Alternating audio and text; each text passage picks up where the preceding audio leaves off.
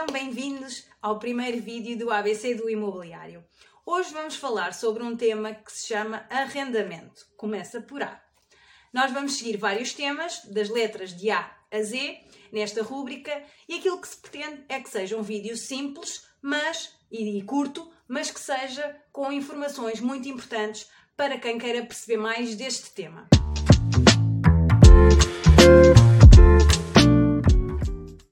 Hoje vamos falar de arrendamento porque no mercado português uh, ainda existem muitas famílias que precisam de socorrer ao arrendamento por não terem a possibilidade de fazer aquisição de casa própria.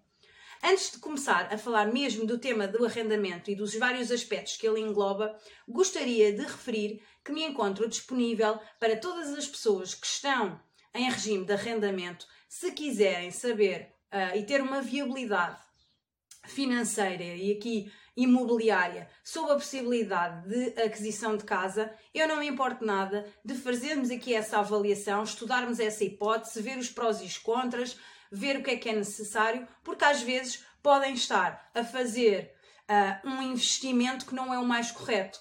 Porque o facto de vocês estarem a pagar um arrendamento não vos permite realmente terem um bem na vossa posse. Enquanto que se pagarem uma renda de empréstimo, ou seja, se tiverem que pagar um, um crédito ao banco, que na maior parte das vezes até são valores quiçá um bocadinho mais baixos que o valor de renda, mas ao menos estão sempre a tratar da aquisição parcial de um imóvel vosso que um dia mais tarde podem vender.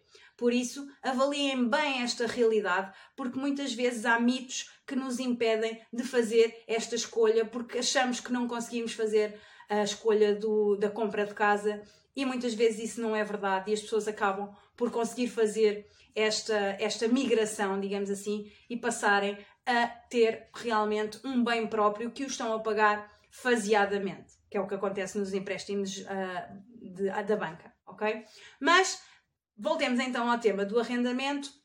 Aquilo que eu uh, previ para este pequeno vídeo é realmente salientar aqui os, os aspectos mais importantes. E os aspectos mais importantes começam no momento em que vocês estão à procura de uma casa para arrendar, ok? Infelizmente, hoje o mercado de arrendamento está um bocadinho estrangulado, ou seja, nós temos poucas ofertas de arrendamento para a quantidade de pessoas à procura de casa e isso faz com que os preços ainda se mantenham, de arrendamento se mantenham altos e muito concorrenciais, ou seja, há sempre muita concorrência para um arrendamento.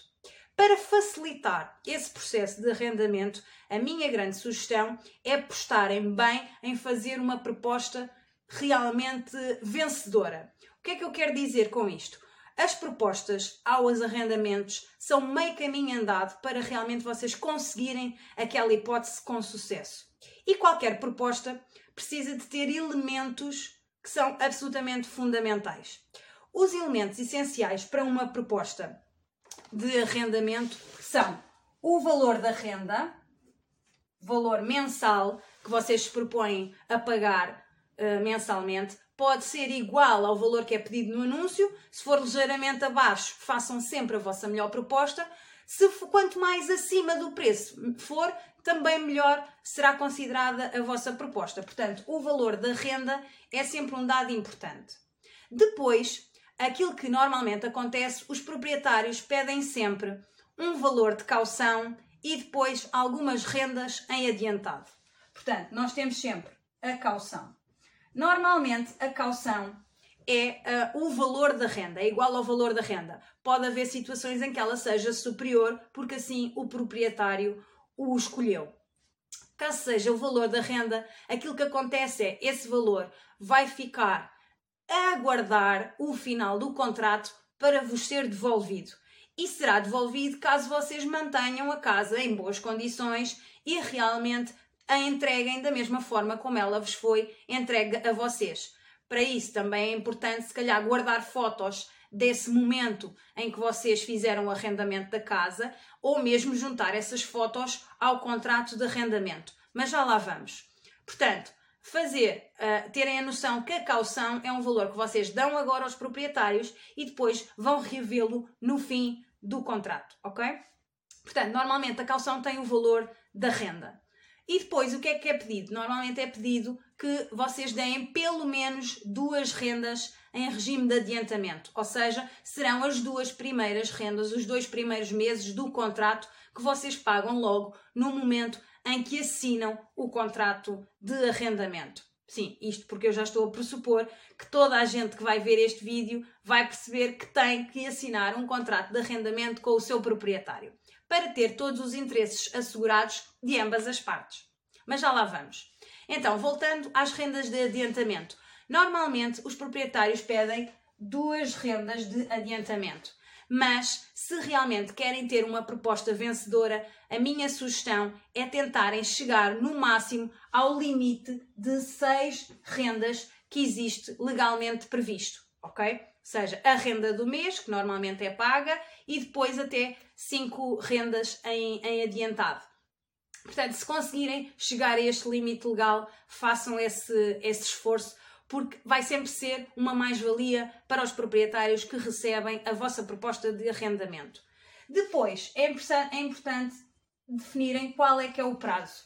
Se vocês só querem arrendar por seis meses, um ano, dois anos, três ou mais, é importante partilharem essa informação com o proprietário que irá receber a vossa proposta, porque ele assim fará contas à vida e saberá com quanto tempo é que pode contar para a rentabilidade daquele imóvel. E acredito que muitos proprietários estarão interessados em ter prazos de arrendamento superiores a 3 anos ou a 5, porque isso também tem benefícios fiscais para eles, ok?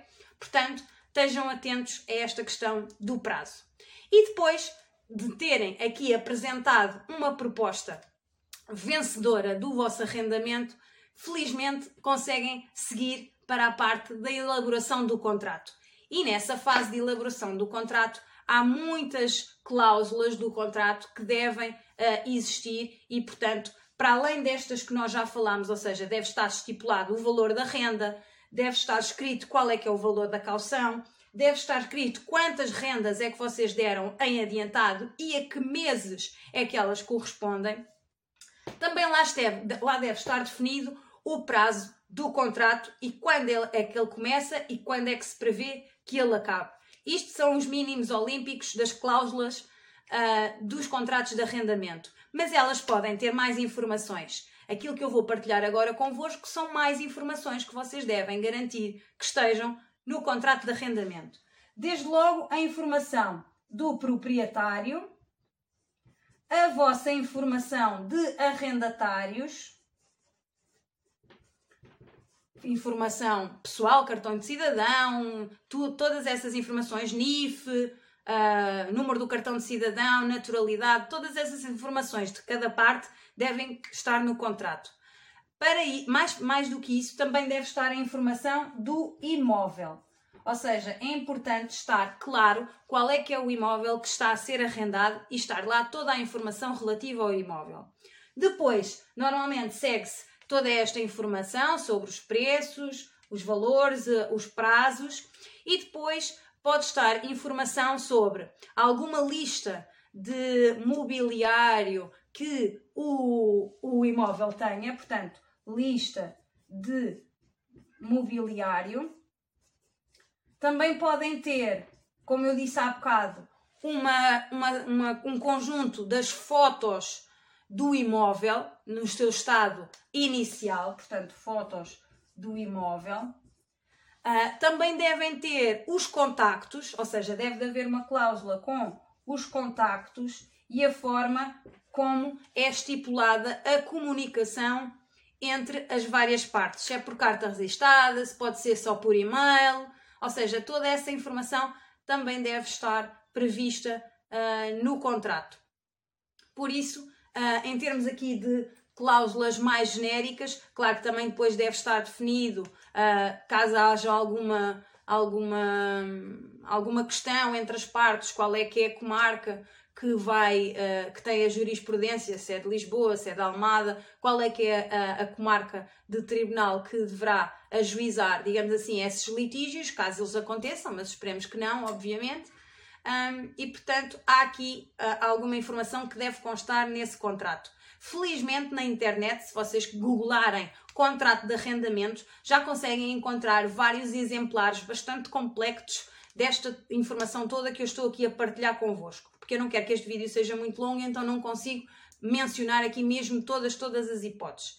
Em termos de comunicação, aquilo que são as minhas sugestões é que vocês mantenham uma comunicação cordial e uh, com alguma regularidade com os proprietários para que realmente todo o processo corra da melhor forma. Portanto, aqui em termos de comunicação, eu sugiro que ela seja regular, que tenham, uh, que seja uma comunicação cordial e que tenham uh, realmente ali os, os proprietários como vossos parceiros e vocês deles, no sentido de que o contrato corra da melhor maneira. Uh, conforme aquilo ficar estabelecido no, no, no, contrato de arrendamento. Comunicar todas as alterações que precisem de ser feitas, algum arranjo que identifiquem que entretanto surgiu a necessidade de fazer, porque é que aquilo aconteceu, porque é que não aconteceu. Praticar a verdade é sempre mais importante para que tudo corra bem. Por isso, a minha sugestão é que realmente sejam uh, muito inteligentes também nesta forma de comunicar com os vossos proprietários com verdade, sempre acima de tudo, e que cumpram, obviamente, tudo aquilo que está estipulado no contrato.